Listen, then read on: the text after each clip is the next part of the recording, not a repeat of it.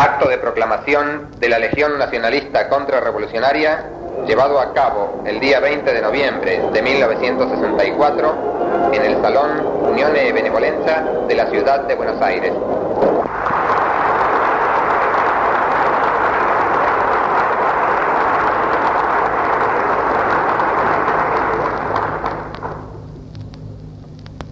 Señoras, señores, camaradas legionarios,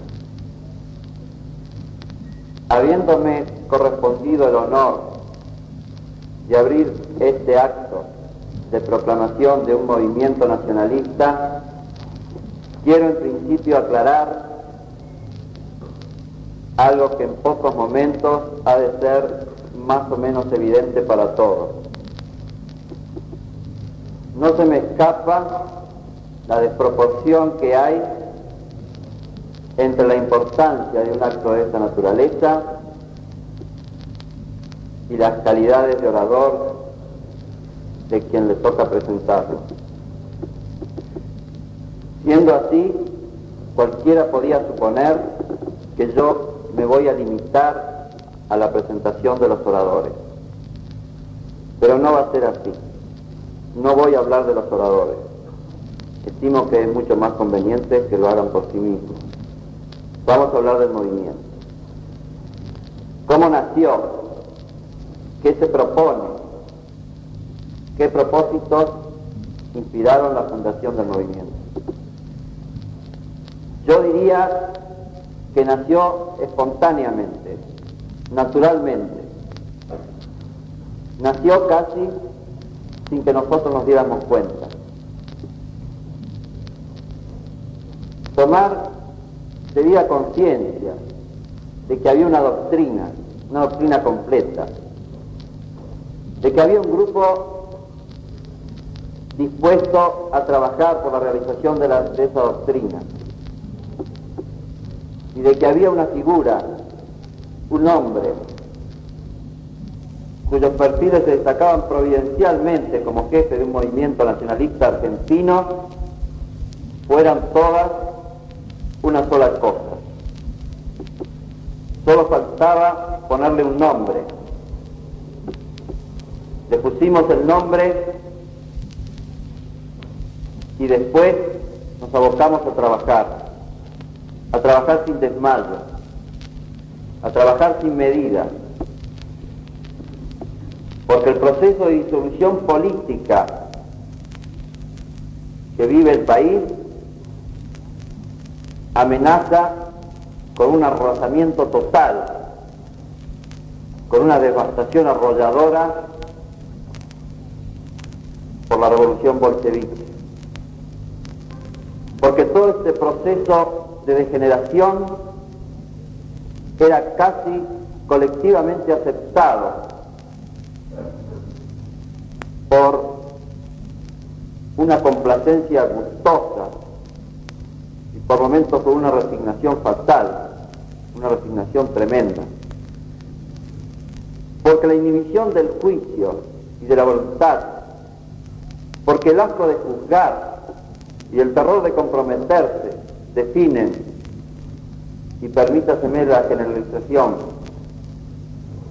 al hombre de hoy, por todas estas razones digo, a quienes aceptamos una doctrina de verdad, a quienes queremos la restauración de valores que ya casi ni se nombran, a quienes comprendemos que no son tanto los sucesos los que han sobrepasado la medida del hombre, como los hombres quienes se han desvalorizado, a quienes hemos escapado providencialmente a este envenenamiento colectivo. Solo nos queda un camino, trabajar, trabajar sin pausa y asumir lúcidamente los riesgos, tanto el riesgo de pensar como el de obrar. Vivimos tiempos en que pensar libremente compromete, compromete porque el hecho de asumir un pensamiento libre implica necesariamente la obligación la obligación impostergable de obrar en consecuencia. No se puede adherir a una doctrina de verdad sin advertir que, tal como están las cosas, no hay nada estructurado conforme a ella, que está todo al revés y que es urgente, que es necesario y perentorio volverlo al derecho. Debemos comprender que si bien una acción que no se inspira en un pensamiento no es absolutamente nada, un pensamiento que no obra tampoco sirve para mucho, no sirve para nadie, y menos que para nadie, para quien lo sostiene. Decía Chesterton que lo primero que está mal en el mundo es que no nos hayamos puesto de acuerdo en lo que está bien en el mundo. Porque careciendo de un patrón de medida, careciendo de un ideal social, careciendo de un esquema claro de normalidades sociales, era imposible definir anormalidades.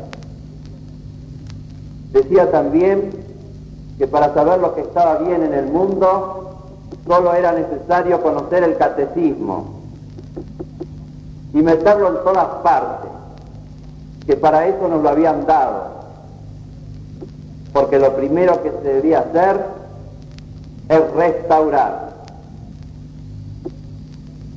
Nosotros pensamos también así y hemos dado antes que nada ese paso. Nos hemos preguntado qué era lo que estaba bien y nos contestamos con una doctrina. Una doctrina que no es sino el catecismo aplicado a todas las cosas que deben restaurarse. Ahora es necesario organizar toda nuestra vida conforme a ese pensamiento. Y repito, obrar conforme a él, porque el convencimiento de la verdad implica la obligación de combatir al error. No es posible que nos insulten a Dios, a su Santísima Madre, a la Santísima Iglesia. No es posible que nos metan falsedades en la cabeza cosas completamente extrañas a nuestro ser nacional. No es posible que prostituyan nuestra juventud. No es posible que destruyan nuestra familia. No es ni siquiera posible que nos pongan bombas donde podamos reunirnos. No es posible, quiero decir, que hayamos degradado tanto como para permitir que estas cosas se hagan impunemente. No es posible que nos quedemos nosotros con la desmayada sensación de que si bien todas estas cosas están mal, solo nos queda lamentarnos quejosamente. No es posible que estas cosas no susciten sino un tímido y resignado estremecimiento de miedo. Porque ninguna de estas cosas es posible que suceda sin provocar una violenta reacción, un violento estremecimiento de coraje que arremeta contra tamaña impudicia. Y también porque confiamos ciegamente en nuestra verdad, porque creemos que todavía es tiempo, que no estamos solos, porque confiamos en un grupo de varones y mujeres argentinas dispuestos a comprometerse, a comprometerse por entero, a comprometerse sin medida y hasta el fin, fundamos y proclamamos públicamente hoy a la Legión Nacionalista Contrarrevolucionaria. la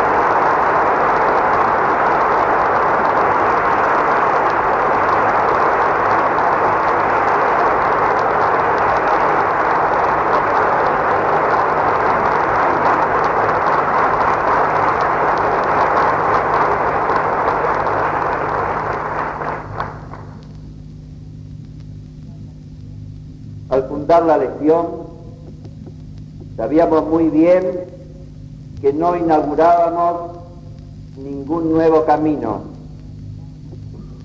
no abrigábamos tampoco la menor intención de proponer novedades. Las sendas por donde nos proponíamos transitar habían sido señaladas ya por esos grandes, por esos ilustres solitarios de la política argentina, por esos que fueron nuestros maestros, muchos de ellos presentes hoy aquí, en pos de cuyos pasos íbamos nosotros. Sabíamos también que no estábamos solos, que no éramos los únicos que alentábamos aquella patriótica inquietud.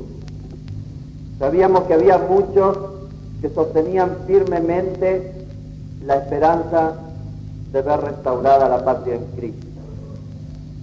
Y entonces fundamos un movimiento que pretende ser el lugar propio de todos los disconformes con este régimen que nos pudre. Lo fundamos para ellos, para todos ellos. No había exclusiones, no hay exclusiones. Es más, muchos estaban en legión aún sin saberlo. Estaban como arquetipos, estaban como modelos en cuya imitación nos comprometíamos todos los legionarios. El movimiento es, pues, cosa de todos nosotros.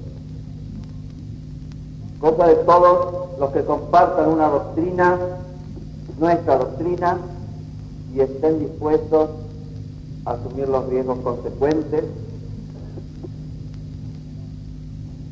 Y cosa muy fácil de hacer, estén dispuestos a aceptar una jefatura que debemos convenir por los méritos que Pilata resulta un verdadero placer aceptar. Sabíamos por último que la empresa que acometíamos no era fácil. Sabíamos que era ardua, que era difícil. Pero no era ni tan ardua ni tan difícil como aquellas otras dos cuyo aniversario recordamos hoy. Hace 119 años, las escuadras navales más poderosas del mundo pretendieron quebrar la obstinada resistencia que les oponía una patria en soberanía, que les oponía un pueblo vigorizado por la presencia de un auténtico caudillo. Pretendieron enfrentar a la Confederación Argentina. En un recodo del Paraná, 11 naves de guerra con 100 tronantes cañones arremetieron contra un pobre bergantín 18 cañones antiguos y unos cuantos cascos de barcos viejos.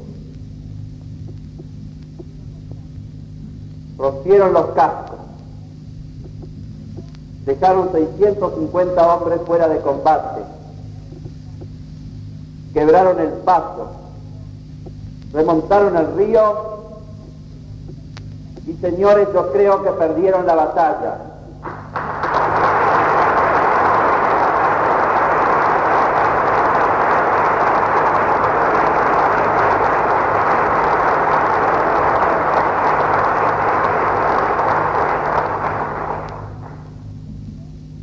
hace 28 años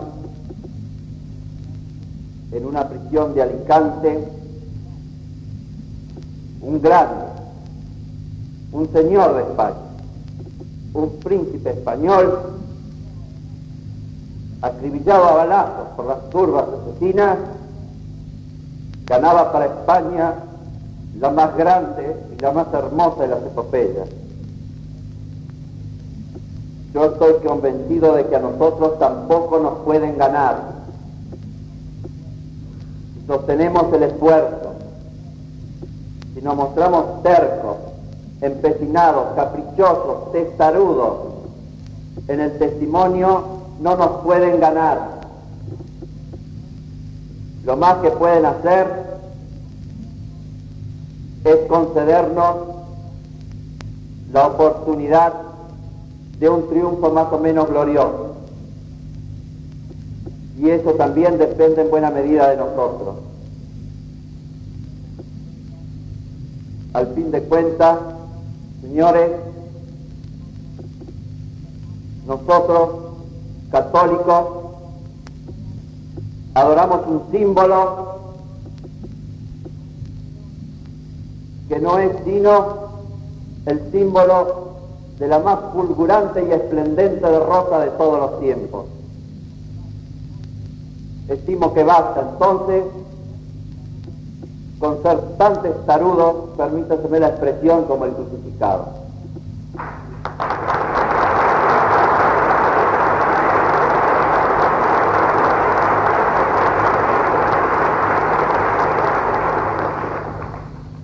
No digo nada más, solamente quiero presentar a quien me sucede en el uso de la palabra, el profesor Jordán Bruno Genta.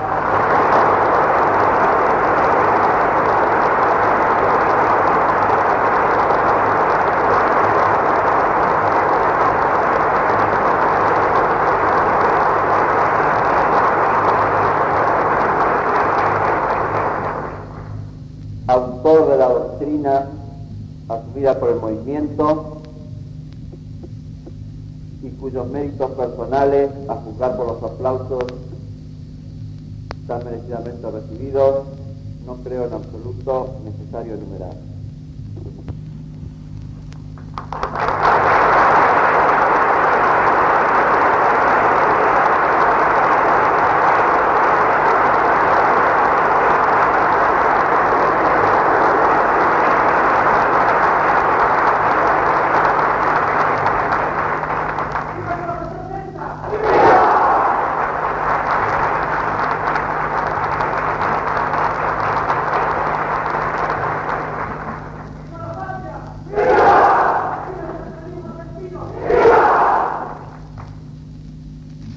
Reverendos padres, señoras y señores, camaradas nacionalistas, legionarios, como lo acaba de decir el arquitecto Silvier, hoy 20 de noviembre es un día de ejemplares, egregias y gloriosas coincidencias.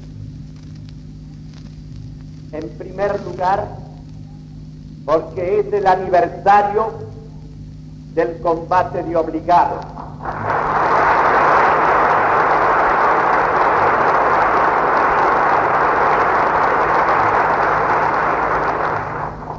Imperecedero de esa resistencia viril, esforzada, heroica, de la gran Argentina de Rosas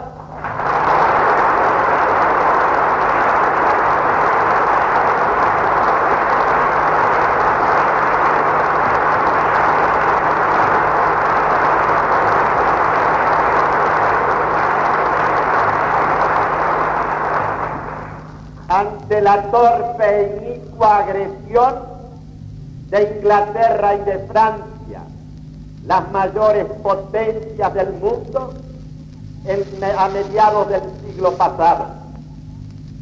Resistencia tal que incluso sacudió profundamente a adversarios unitarios de la Confederación Argentina, como el caso del coronel Silaver,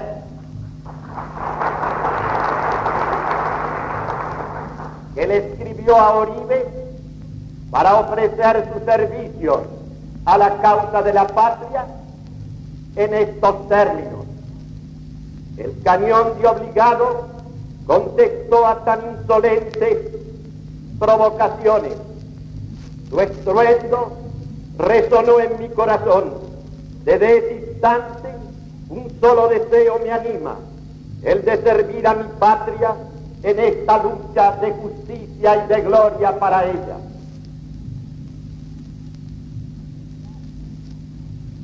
Desde hace 119 años, la voz de obligado nos está llamando, nos está convocando a una lucha muerte contra los enemigos y renegados del occidente cristiano, contra el más feroz, el más absorbente, el más despótico de todos los imperialismos que han existido sobre la tierra, el comunismo ateo y sus aliados ideológicos, el sionismo internacional con el poder totalitario del dinero y la masonería.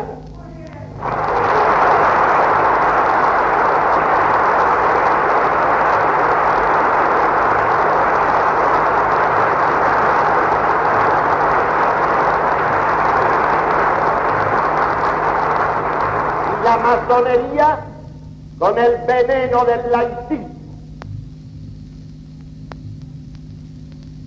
Decimos que es el imperialismo más devastador que ha existido sobre la tierra, porque no se limita a la conquista de territorios y de riquezas naturales, no se limita siquiera a explotar el trabajo de los hombres y de los pueblos, sino que quiere el hombre entero, su alma y su cuerpo, sobre todo su alma inmaterial e inmortal, porque el comunismo ateo es satanismo puro. Hoy es también el aniversario del asesinato legal de José Antonio.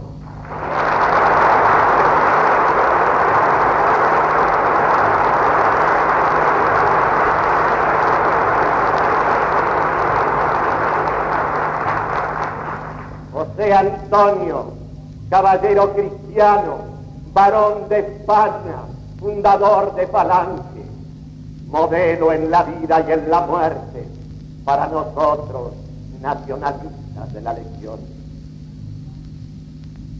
Quiero recordar sus palabras en la víspera de su fusilamiento. Le escribe así a su tía Carmen Primo de Rivera, monja de las Escalzas. Dos letras para confirmarse la buena nueva, la agradable noticia de que estoy preparado para morir bien, si Dios quiere que muera, y para vivir mejor que hasta ahora, si Dios quiere que viva.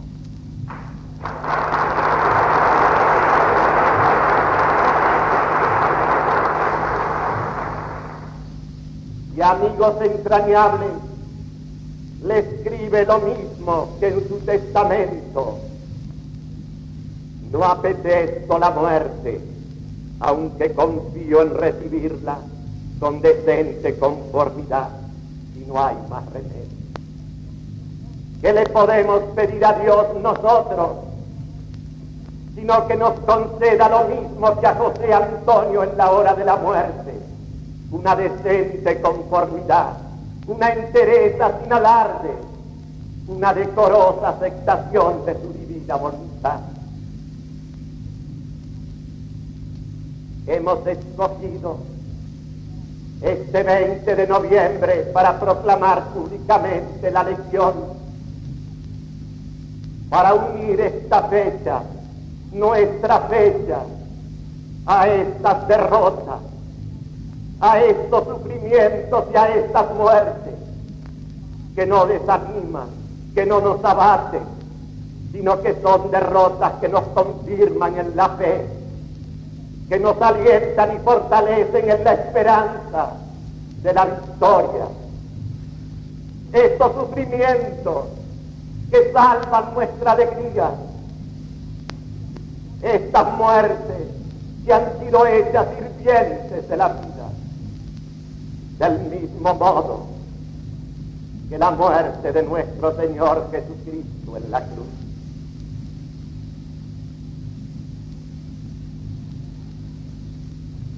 Y ahora vamos a ocuparnos del sentido de nuestra doctrina y de nuestro movimiento.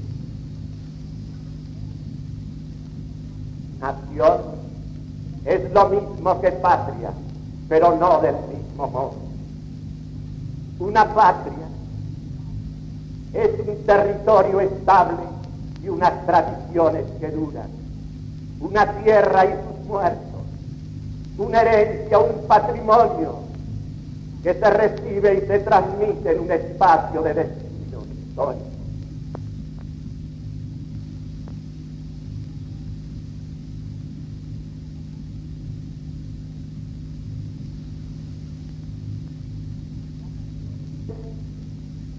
La nación, en cambio, son los herederos, son los que reciben el patrimonio y lo transmiten. Es el conjunto de familias y la cadena solidaria de generaciones en la responsabilidad de un mismo destino histórico. Lo nacional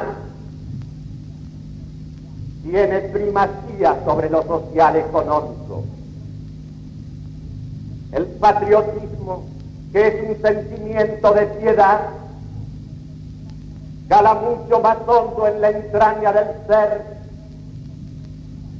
que los sentimientos egoístas de la burguesía y los resentimientos sociales de un proletariado trabajado y envenenado por la ideología marxista.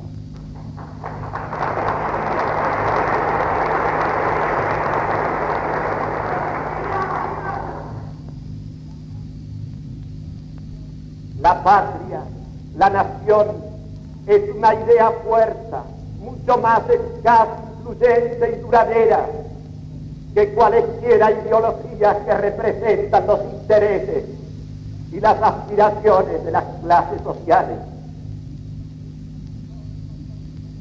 Los hechos históricos documentan y verifican esta verdad elemental.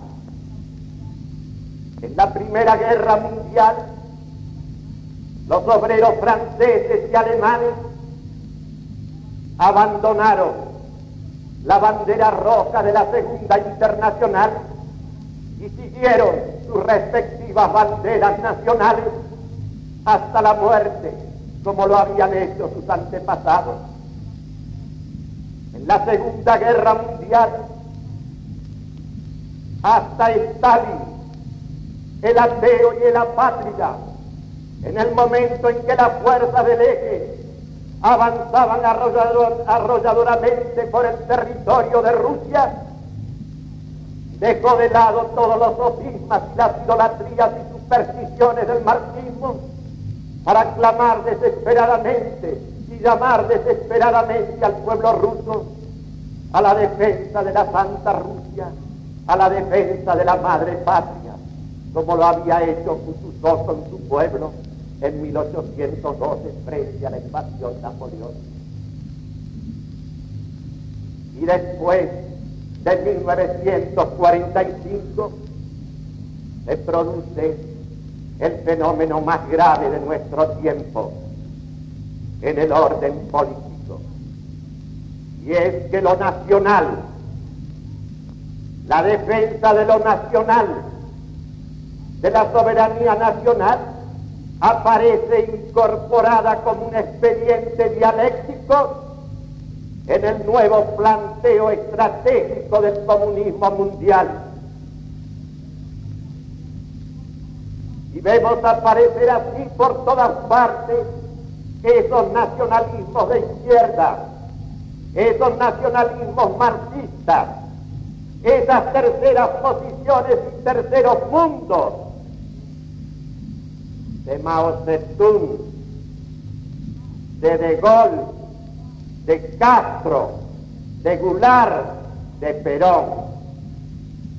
Todas expresiones de esa nueva estrategia comunista en la guerra revolucionaria que nos está destruyendo.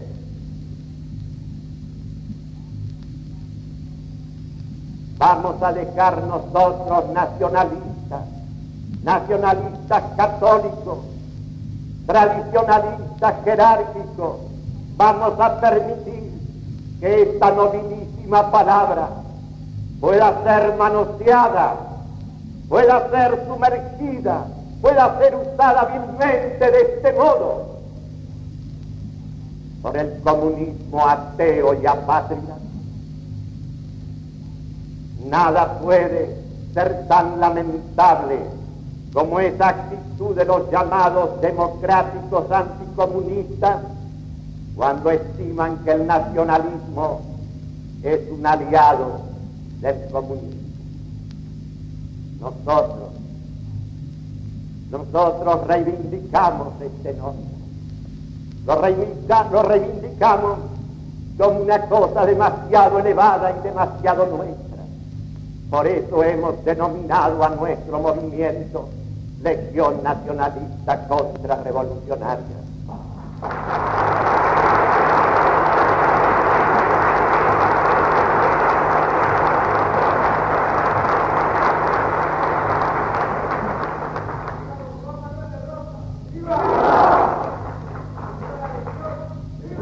Nosotros reivindicamos este nombre y queremos restituirlo a su significado esencial y queremos llevarlo además con todo el honor debido a su rango.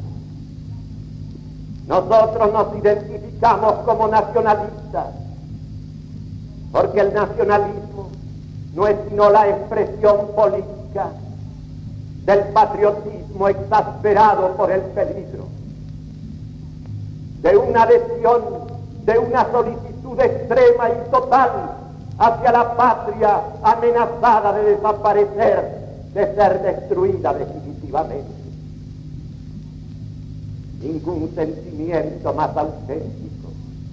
Nada puede ser en el orden humano tan noble, tan elevado, tan aspirante como esta adhesión fervorosa y total hacia la patria que como decía Santo Tomás, después de Dios es el primero de los amores del hombre.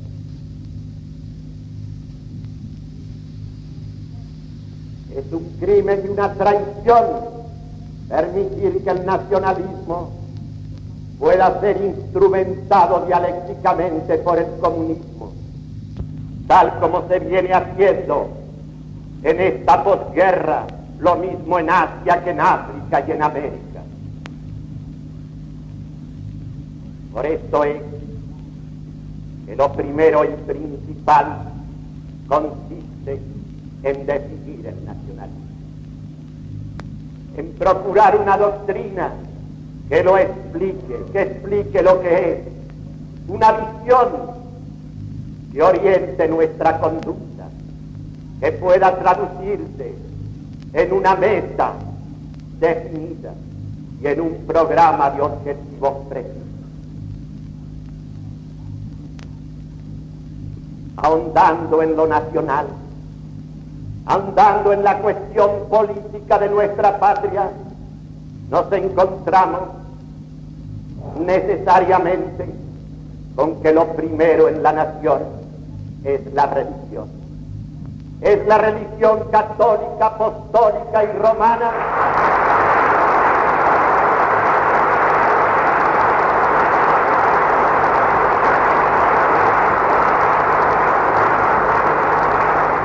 que ha presidido todas las fundaciones españolas de América y todas las fundaciones de la patria, cuando la patria se mostró unida, coherente, resistente, fuerte e invulnerable.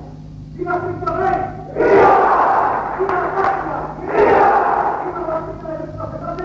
¡Viva Por eso en nuestra doctrina el primer principio indiscutible, la primera verdad esencial, la primera definición positiva es la afirmación de que Cristo debe presidir todas las instituciones de la patria y la patria misma.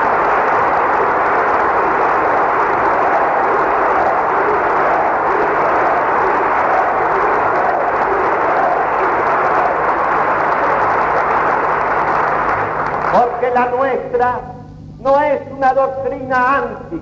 Nosotros no somos simplemente un anticomunismo. No podemos aceptar ser una negación de esa negación, porque eso sería entrar en el juego dialéctico del marxismo y de su guerra revolucionaria. Nosotros somos la afirmación, porque Cristo es el principio, es el camino y es la vida.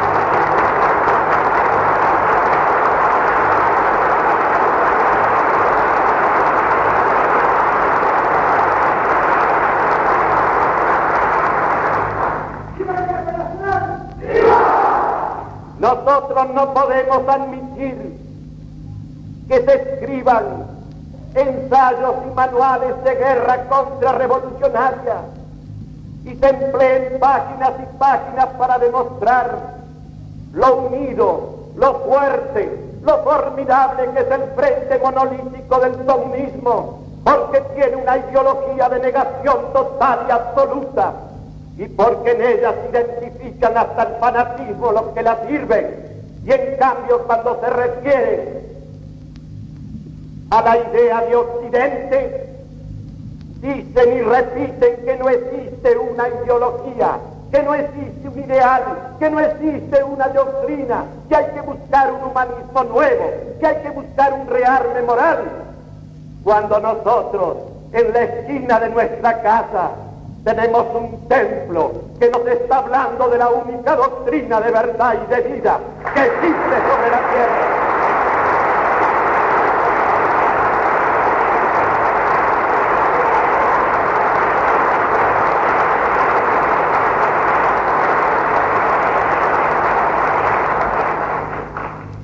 Y en segundo término, es principio indiscutible, verdad esencial para nosotros, la patria, la patria restablecida en su historia verdadera, porque la patria es la historia de la patria.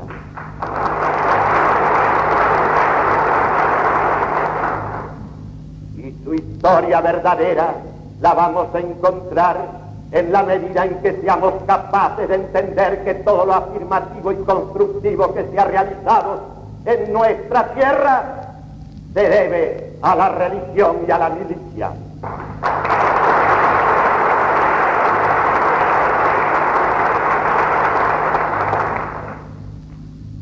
Y esa patria restablecida en su historia verdadera es la patria con sus tradiciones legítimas, que es todo ese orden romano que España edificó en nuestra tierra. Luego, el de la familia. Queremos nosotros una familia fundada en el vínculo indisoluble del matrimonio y en la patria potestad.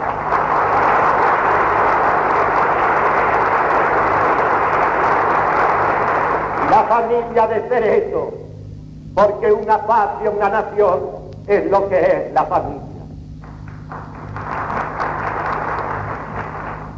Y luego, una escuela cristocéntrica, patriota, patriótica, tradicionalista y jerárquica, y una universidad restablecida en su jerarquía natural, de maestros que enseñan y dirigen, y de jóvenes que aprenden y obedecen.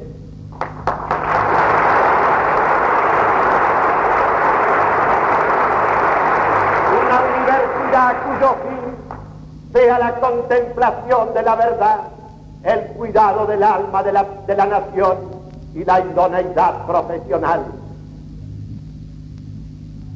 Queremos luego la propiedad privada, extendida al mayor número posible de habitantes de esta tierra, que haya tantos más propietarios con un patrimonio suficiente y tantos menos proletarios.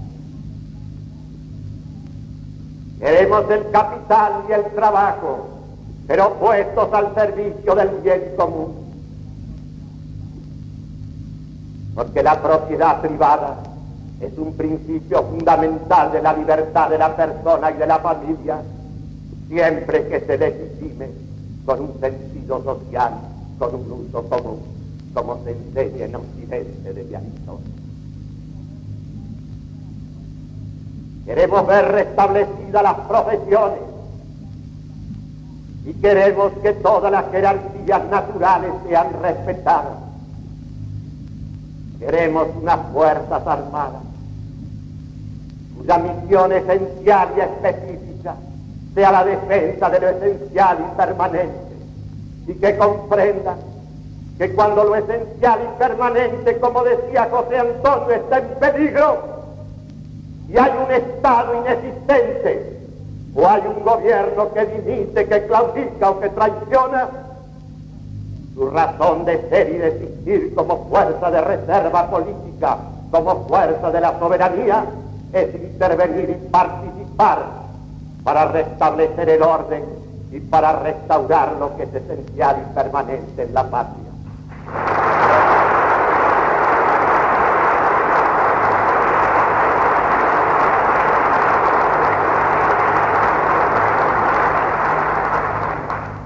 Queremos un Estado republicano representativo y federal pero donde la república sea un poder de unificar y de decir, y donde la representación deje de ser esta cosa aberrante, esta cosa subversiva que surge del sufragio universal y de la omnipotencia del número. Queremos una representación natural y orgánica, que todos puedan elegir y ser elegidos pero elegir y ser elegidos en la esfera de su competencia o de su vecindad.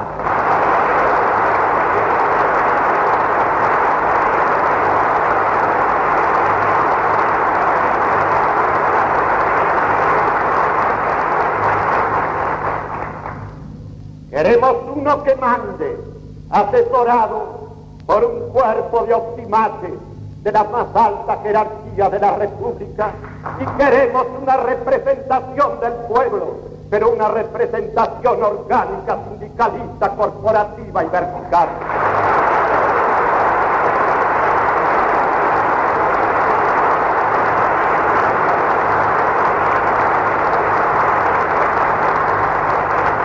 Nuestra doctrina está hecha ante todo de todas estas afirmaciones soberanas de todas estas definiciones esenciales, de todas estas cosas positivas. Y por eso ella combate paralelamente y al mismo tiempo todo lo que niega, todo lo que se aparta, todo lo que descompone y destruye estos principios que son los principios eternos de la civilización occidental y cristiana.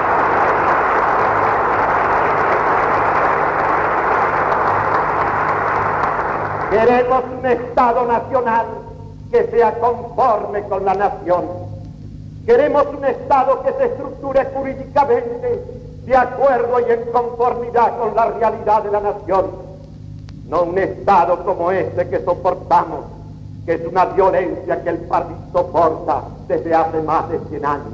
Una violencia contra su ser que le impide desarrollarse y desenvolverse en plenitud. Me dicen ustedes, y una tierra quien Dios ha bendecido como ninguna sobre la tierra, pródiga en todos los climas, en todas las riquezas y en todas las posibilidades, con apenas unos 20 millones de habitantes, no puede resolver con estabilidad, con seguridad, con un nivel mínimo siquiera, los problemas materiales de la vida. Y no los puede resolver porque nosotros nos hemos apartado de Cristo porque nosotros hemos consentido que el liberalismo masónico fuera descristianizando la sociedad argentina.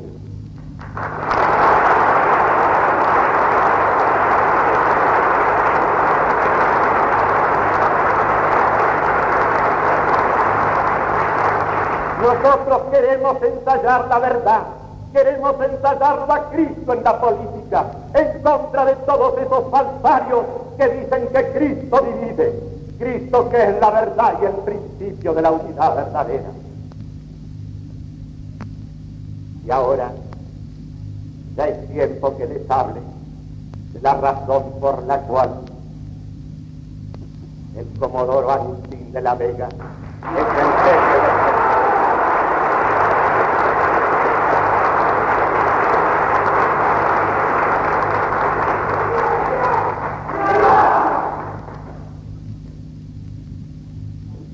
de la Vega, como su padre el general Agustín, son antiguos alumnos y amigos míos. Siendo comandante,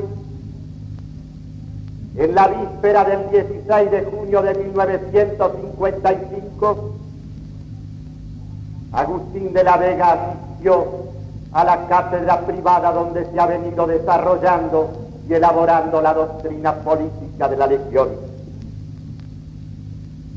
Tres días después, en circunstancias absolutamente difíciles y excepcionales, con la sola colaboración de otro oficial, el teniente Wilkinson, tomó la base de Morón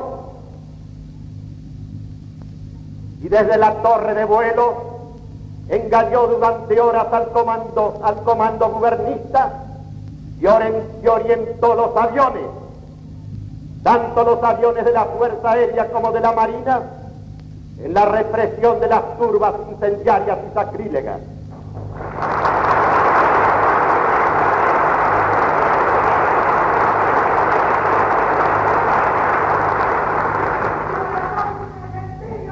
Cuando ya cuando ya no fue posible permanecer más, rehusó dirigirse a Montevideo en uno de los aviones y junto con sus compañeros pasó a través de las fuerzas de asedio y después de mil peripecias pudo refugiarse en una estanzuela al norte de Córdoba. Y desde allí, el 16 de septiembre, se hizo presente en Córdoba, junto a su padre y al general Lonardi, para batirse por la liberación de la patria.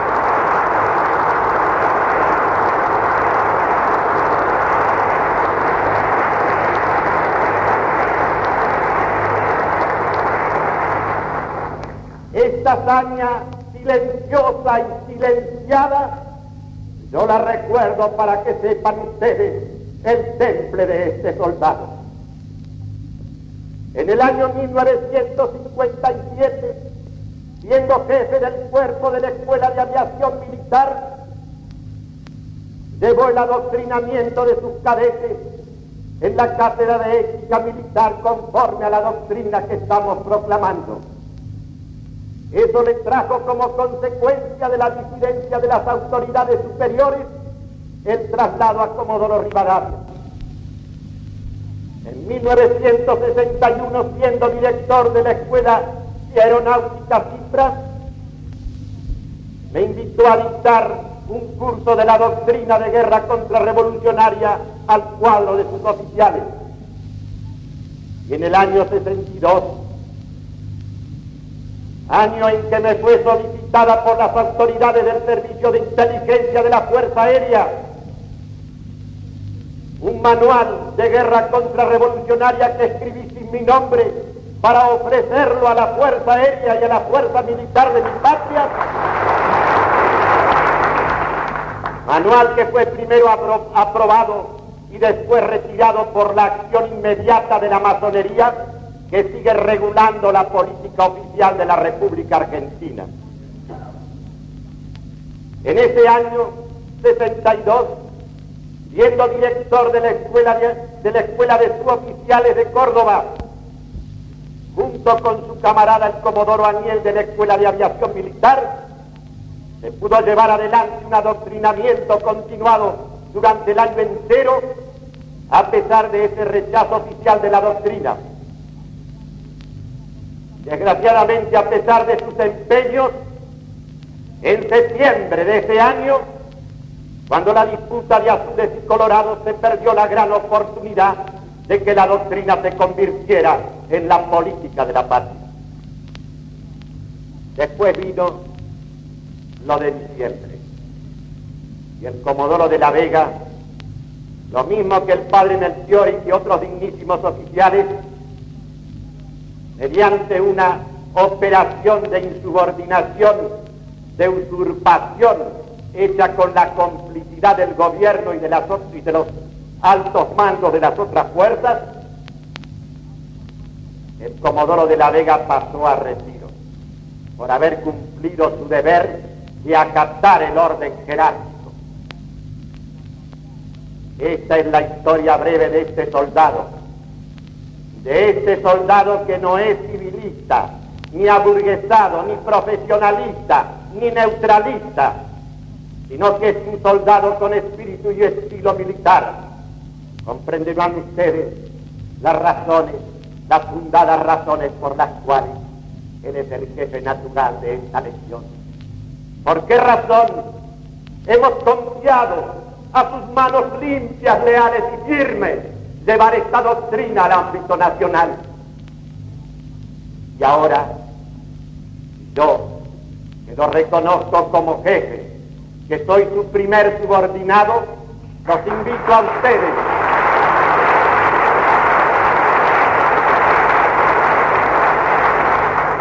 Los invito a ustedes a escuchar la palabra de este soldado argentino de conciencia lúcida, de valor probado, de serena intrepidez y de humildad de corazón. Nada El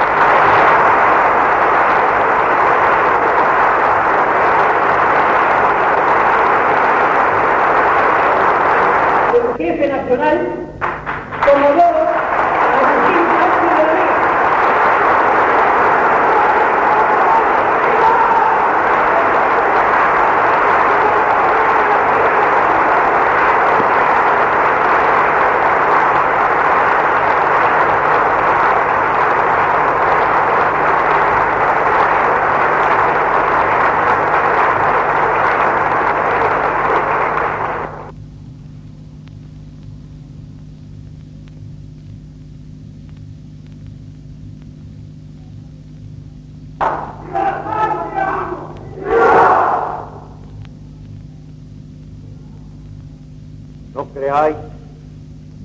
que me considero acreedor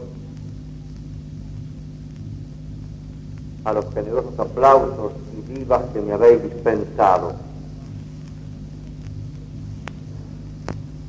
Antes bien los considero como una adhesión al movimiento que hoy iniciamos. En su nombre, pues, os lo agradezco.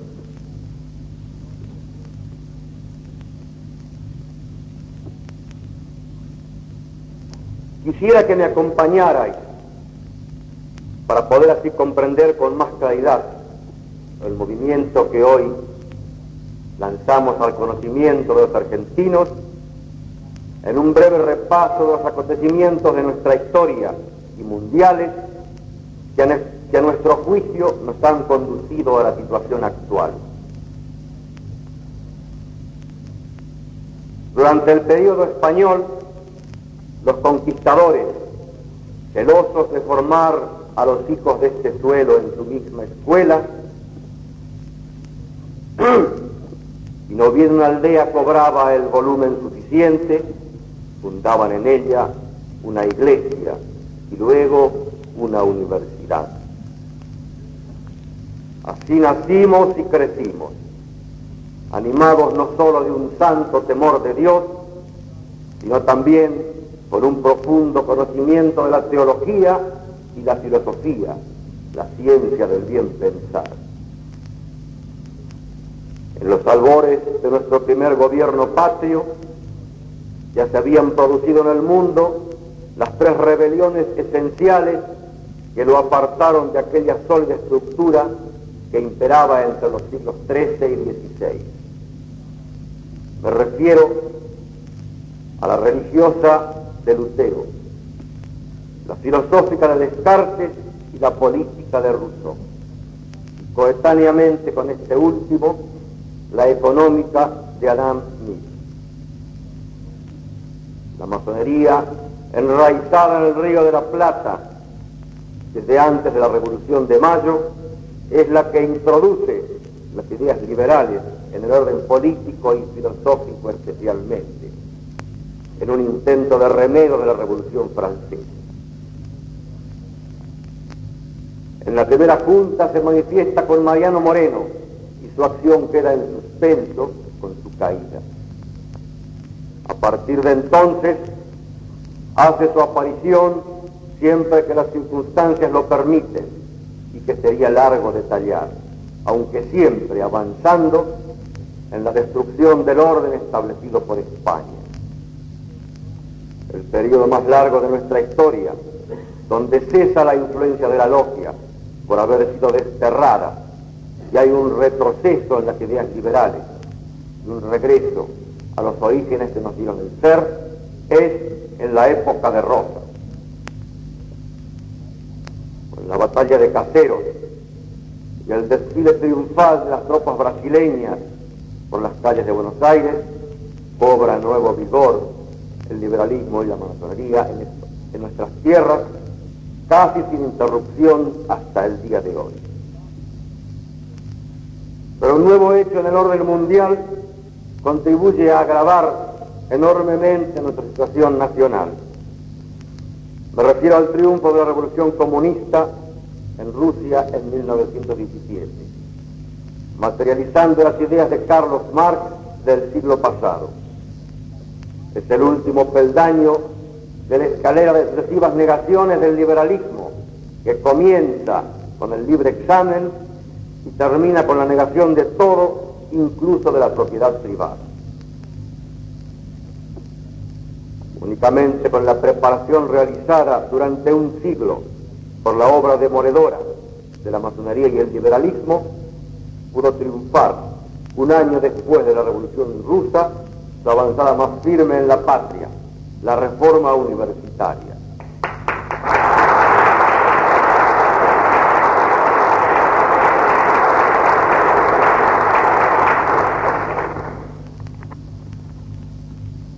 Solo en 1943 hay una interrupción por un breve lapso. Los hombres del 4 de junio comienzan nuevamente la restauración con cuatro medidas trascendentales. Reimplantación de la enseñanza religiosa optativa en las escuelas. Abolición de la reforma universitaria. Creación de la Escuela Superior del Magisterio e incorporación del revisionismo histórico en la enseñanza oficial de la historia argentina. Con la humillante declaración de guerra a un país vencido, termina este breve y último luminoso periodo de nuestra historia. A partir de ese momento se traslada la defensa de la soberanía nacional en la custodia de la soberanía popular hasta el día de hoy. Mientras tanto, la revolución comunista avanza. Los ejércitos aliados cierran el cerco sobre el eje y al mismo tiempo la política exterior soviética sigue socavando las entrañas mismas de Occidente. Como pago a esta traición a sus aliados, las columnas que invadieron Europa por Normandía se detienen para que los ejércitos soviéticos penetren hasta el corazón mismo de Europa. Se produce la victoria aliada y en la euforia del triunfo se cantan loas a la Unión Soviética. Los argentinos que tenemos buena memoria recordamos que todos los medios de difusión de aquellos días pregonaban que en Rusia imperaba una superdemocracia. Toda la embriaguez de esos tiempos impidió ver a los vencedores que antes de terminar la Segunda Guerra Mundial había comenzado la tercera, con el intento bolchevique de asalto al poder en Grecia en diciembre de 1944. Estamos en guerra. Quien no esté convencido, simplemente compare un mapa del mundo de ese año 44 con el de hoy.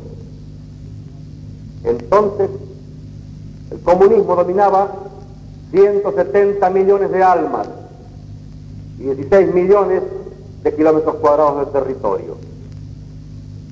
Hoy domina 970 millones de almas y 32 millones de kilómetros cuadrados.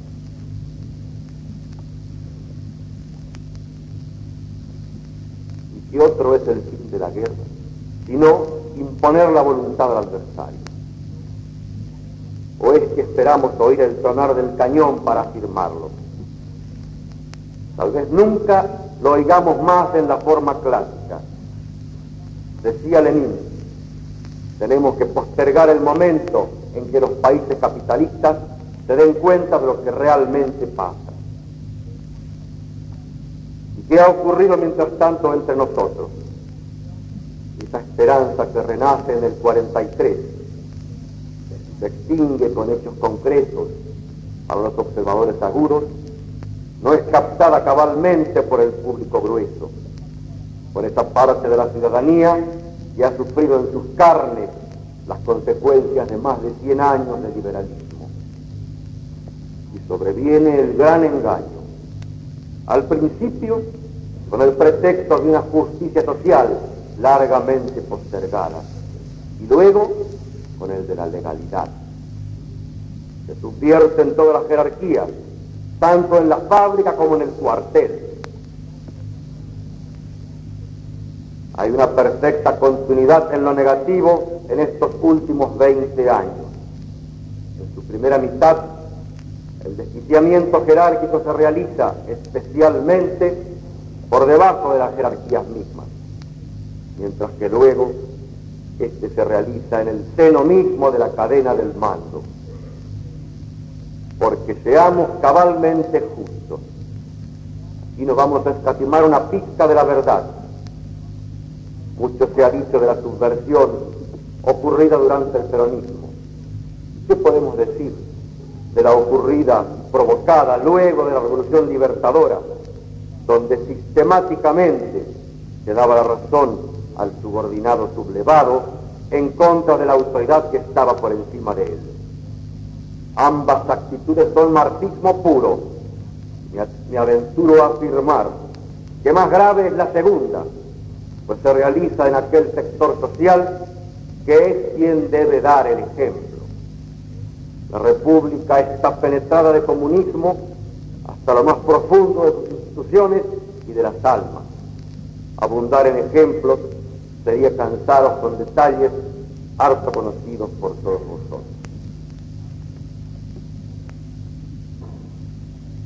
La guerra contrarrevolucionaria es motivo principal de instrucción en los cuadros de nuestras Fuerzas Armadas de hoy, desde hace ya varios años. Frecuentemente oímos discursos y conferencias pronunciados por jefes de oficiales superiores de alta graduación, en los que se denuncia con pruebas irrefutables y abrumadoras la existencia de esta guerra total que toma al hombre en su alma, en sus costumbres, en sus instituciones. Todos ellos revelan, casi sin excepción, un profundo conocimiento de la guerra revolucionaria. Pero asimismo todas adolecen de un mismo defecto. No se plantea ninguna solución práctica.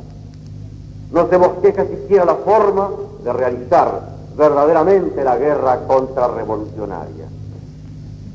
A la luz de la doctrina militar, os voy a explicar, a explicar por qué.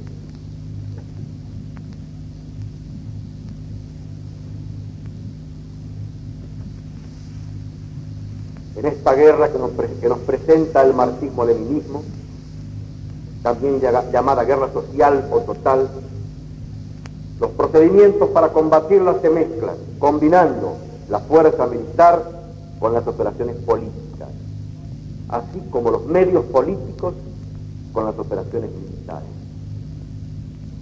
Durante el periodo pre-insurreccional en que nos encontramos, la autoridad legal es la que debe enfrentar el problema de mantener a la población bajo su autoridad, pues el enemigo se encuentra abocado a establecer su infraestructura revolucionaria. Estamos pues en este momento frente a un problema de gobierno, a un problema político y no a un problema militar.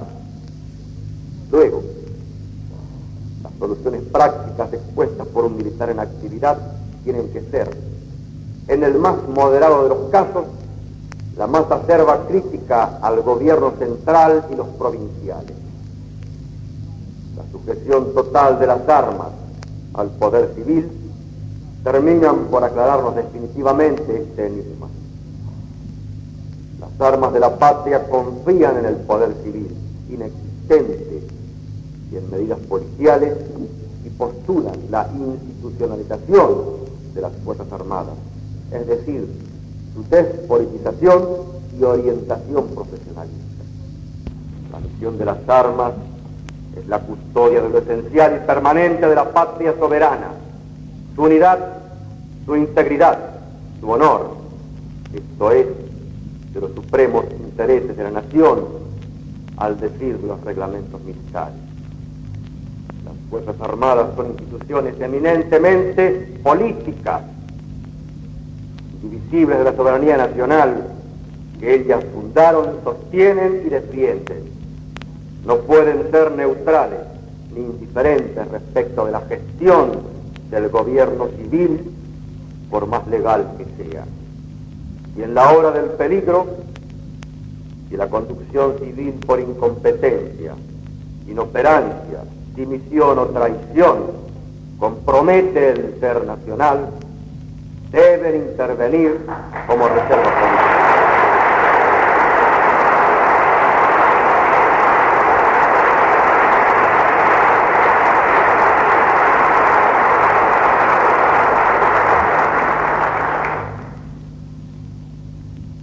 como homenaje a José Antonio en este vigésimo octavo aniversario de su asesinato por parte de los rojos de España, voy a leeros una página de él que es como escrita para la Argentina de hoy. Los militares españoles no reaccionaron a tiempo para salvar su vida. Y España misma se salvó solo por milagro. Escribe José Antonio a los militares españoles desde la prisión de Alicante el 4 de junio de 1936. Cuando lo permanente mismo peligra, ya no tenéis derecho a ser neutrales. Entonces ha sonado la hora en que vuestras armas tienen que entrar en juego para poner a salvo los valores fundamentales sin los que es vano simulacro la disciplina. La última partida es la partida de las armas. Cuidad que al llegar el momento inaplazable no estéis ya paralizados por la insidiosa red que alrededor se os teje. Sacudid desde ahora mismo sus ligaduras. Formad desde ahora mismo una unión firmísima. Una política y un método de protección y réplica a la guerra revolucionaria debe basarse necesariamente en la explotación de la doctrina de guerra enemiga, a lo cual debemos oponerle nuestra doctrina de guerra. En este terreno tenemos una infinita superioridad, pues la moral, pues la moral cristiana, cuya antítesis es la marxista, fundada en la verdad que es Cristo, nos coloca en una posición de ventaja que no requiere demostración, siempre que a emplearla con la misma habilidad con que la emplea el adversario la propia. Tal el objeto de nuestra doctrina, que ya os ha sintetizado su autor, el profesor Jordán Bruno Con ella, las Fuerzas Armadas sabrán qué hacer con las armas que manejan, y sin ellas llegarán a ser bandas armadas al decir de Oliveira Salazar.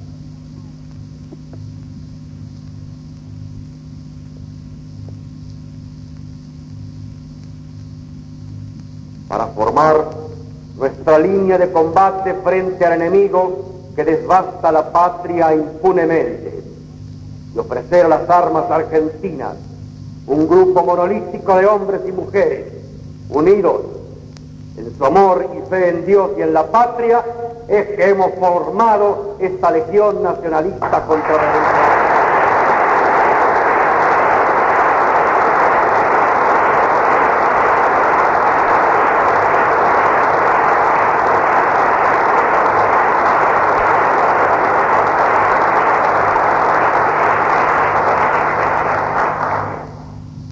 fundador de la falange escribía en 1934 referido a esta misma idea. Los pueblos que han encontrado su salvación no se han confiado a confusas concentraciones de fuerzas, sino que han seguido resueltamente una minoría fervientemente nacional, tensa y adivinadora. En torno de una minoría así puede polarizarse un pueblo. Un amorfo agregado de personas heterogéneas no puede polarizar nada. El ejército debe esperar en aquellos en quienes encuentre más semejanza con el ejército mismo. Nuestro movimiento es de élite, pero exclusivamente interés morales. La más cara ambición que poseemos es que todos los grupos sociales estén representados en sus hombres más claros y valientes.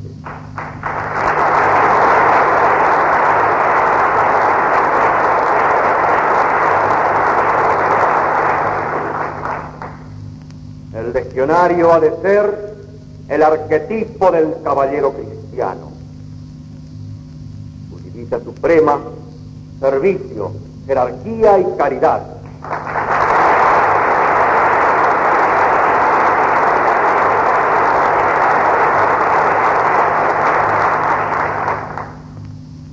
Ha de por amor a Dios, por amor a la patria, por amor a su familia, por amor a su profesión. Ha de servir lúcida y alegremente, con esfuerzo y abnegación, subordinado al orden, a la jerarquía, en su lugar propio, hasta el grado heroico. Servir es vivir en subordinación, fiel y obediente hasta la muerte, atento exclusivamente al cumplimiento de la misión, grande o pequeña, que le ha sido encomendada, dejándole a Dios el cuidado de su persona.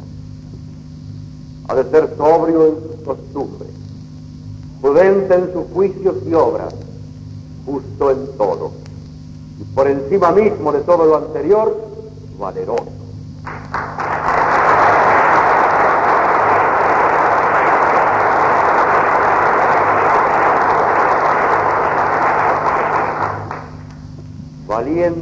Antes que nada, porque como soldado de esta milicia que hoy fundamos, ha de poseer esta virtud como instrumental de sus actos. Valor que ha de ser antes que nada paciencia para soportar, resistir las mayores penurias y sufrimientos y poder desahogarla en el momento preciso en un coraje irrefrenable.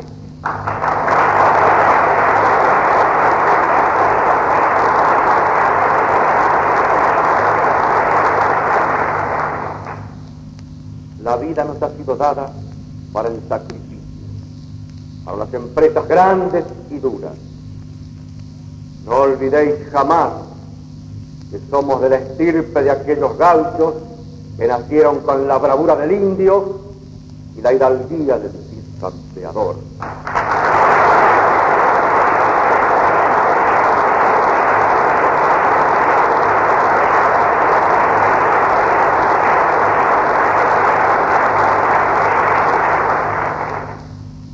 Por ello os pido que vuestras lanzas montoneras y os incorporéis a nuestras filas a restaurar la patria atormentada.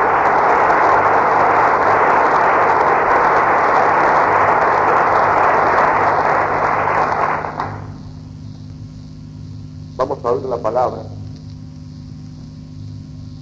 de nuestro capellán general, el padre Isidoro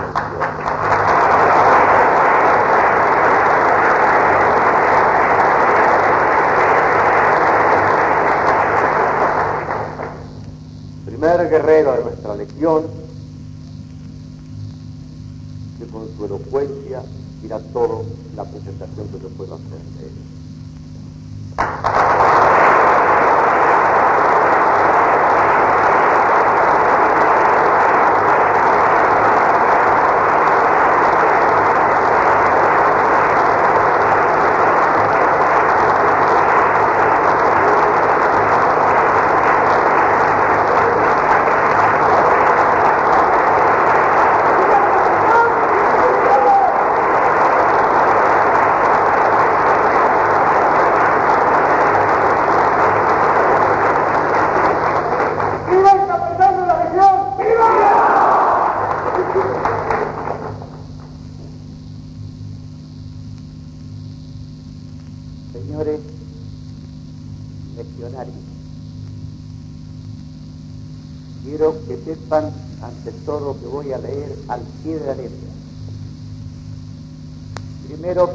me traicionen las emociones y segundo, para que estas palabras, que son exclusivamente un mensaje espiritual, no puedan ser tergiversadas por nuestros enemigos.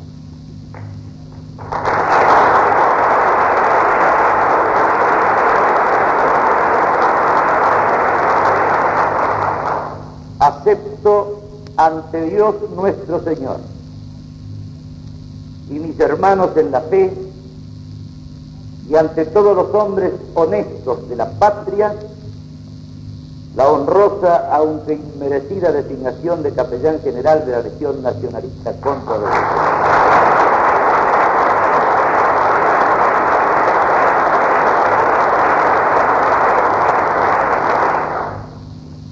Quiero asumir con humildad este grave compromiso, consciente de que por el momento no significa otra cosa que mi total adhesión a la doctrina, a la organización, al estilo legionario y a los nobilísimos fines que se han fijado quienes fundaron la misión.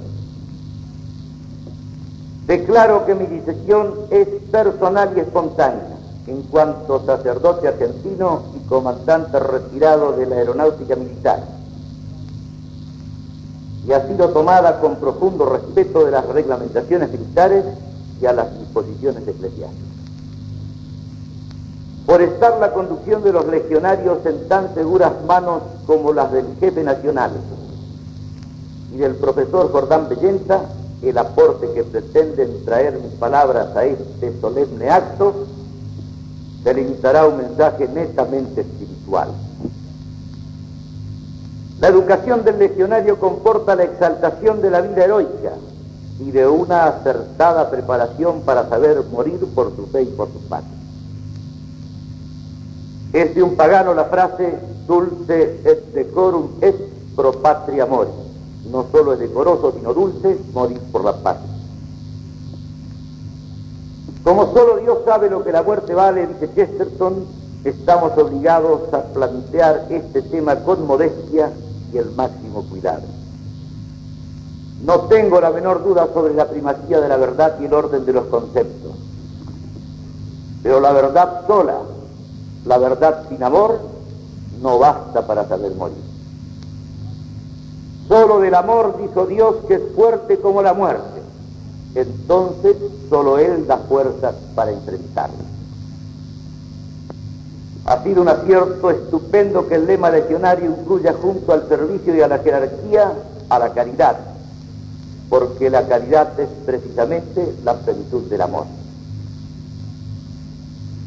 Y es Santo Tomás de Aquino quien da la clave de la relación amor-claridad cuando afirma que toda caridad es siempre amor, pero no viceversa.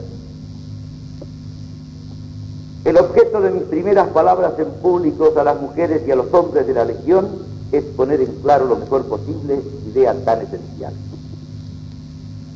De lo contrario, no cumpliríamos con la cristiana exigencia de superar al heroísmo pagano y más valdría haber sido un soldado de César que un miembro de la Legión. Dice Pegui del amor que es más raro que el genio y tan raro como la santidad y fustiga de inmediato eso de que todo el mundo se crea guapo para el amor.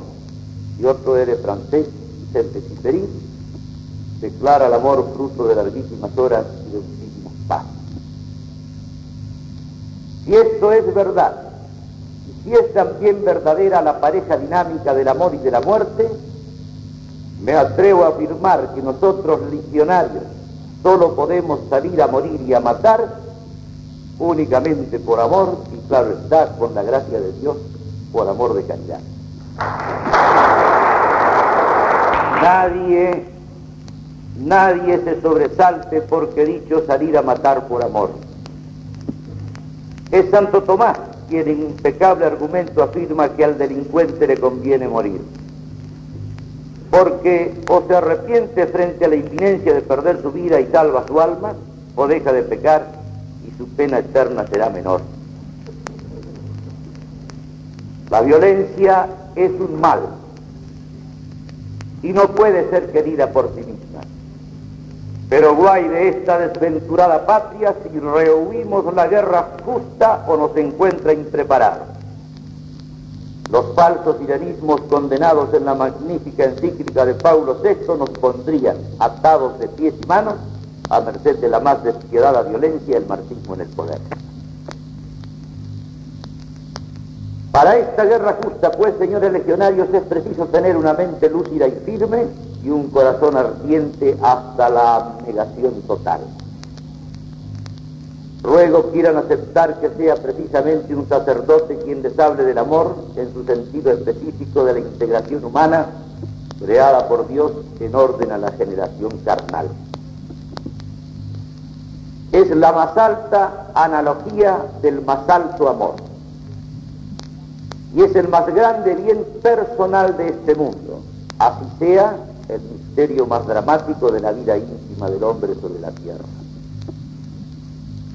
Dios mismo, cuando quiso describir los místicos desposorios del alma con su creador, inspiró un lenguaje de una plasticidad sensible y de una finura psicológica maravillosa, y la expresión verbal elegida se identifica con el decir del más apasionado enamoramiento carnal. Quiero deducir con sana lógica que así como el hombre no se salva ni se pierde sin la mujer, tampoco la patria. En la teología de la historia, tanto para la caída original como en la plenitud de los tiempos para la redención en Jesucristo, la que primero fue solicitada fue una mujer. Eva para el fruto prohibido y la Santísima Virgen María para el bendito fruto de su vientre Jesús.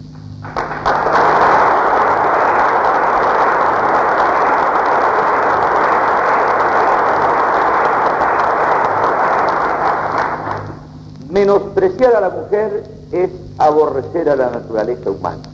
El marido que no ama a su mujer odia su propia carne, dice San Pablo. Me ha sido dado obtener un hondo respeto a la mujer y el misterio que la inhabita me ha ayudado a asomarme al misterio de la iglesia y a la asombrosa realidad de mi sacerdocio. Mi único mérito fue temer ser de aquellos que porque no aman a nadie, creen que aman a Dios. Solo Satanás odia al amor, lo enloda, lo minimiza, lo corrompe, lo esteriliza y finalmente después de matarlo se lleva también el alma. Solo Jesucristo lo suscita, sabe manejarlo, lo limpia, lo engrandece, lo rescata, lo hace fecundo y después de convertirlo en caridad, salva las almas de los que se aman. La horrenda crisis de caridad que padecimos demasiado tiempo aún dentro de la grey cristiana tiene mucho que ver, sino hierro, con la pavorosa corrupción del amor en el mundo moderno. Habíamos regresado, tal vez sin quererlo, a la primera de todas las herejías de la historia, que consideró mala la condición carnal. Pero sucede que al pretender la perfección del ángel, se defiende a la perfección de la bestia. Y bien, legionario, si la legión tiene una misión providencial, es por elección divina. No la elegimos nosotros primero, sino que fuimos elegidos. Si no es así, se convertirá ineludiblemente en un esfuerzo estéril de los tantos cuyos fracasos no se entristeció demasiadas veces. Pero cuando Dios elige, elige por amor y para el amor. Cuando nos elige, nos elige sin méritos previos, ya que no fuimos nosotros quienes elegimos primero. Pero cuando nos asume y coloca en una misión, el fruto primero e insustituible es rescatar el amor y convertirlo en caridad. Aquella que procede, según San Pablo, de un corazón puro, de una buena conciencia y de una fe sincera. Nadie ama a su prójimo como a sí mismo, dice San Agustín, sino en tanto en cuanto ama a Dios y no se ama a sí mismo quien no ama a Dios. Solo así se cumple aquello de que la perfección de la moral y la síntesis plena de todas las virtudes y para nuestro caso la madurez para la muerte está en el amor. Cuando se logra, junto al orden de la mente, en preciso ajuste, el orden del corazón. Y el consiento en mi morir de Jorge Manrique y todo estilo militar de vida depende, depende de lo que acabo de expresar. Sea permitido para concluir esta locución dirigirme a la mujer aquí presente y a través del tiempo y del espacio a cuantas quieran tomar posición de combate entre nosotros para la restauración de la paz. Y es teológicamente exacto que tanto para el origen del mal como para la redención del pecado el consentimiento fue requerido primero a una mujer, vosotras mujeres tenéis una primacía misteriosa, pero ciertísima en la divina tarea de infundir a la legión el espíritu que necesita, que nunca podrá ser otro que el que Dios quiere.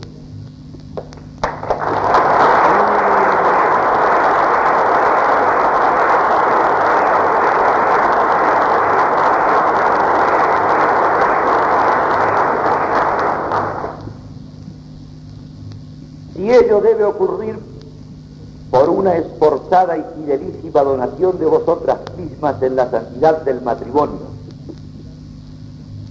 o por el desgarrante y generoso renunciamiento, Dios y vosotras lo sabréis.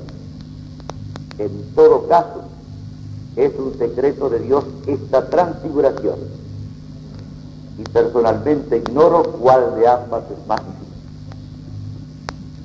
De lo que estoy absolutamente seguro es de que la oración agónica y obstinada arranca el milagro y arroja las montañas al mar.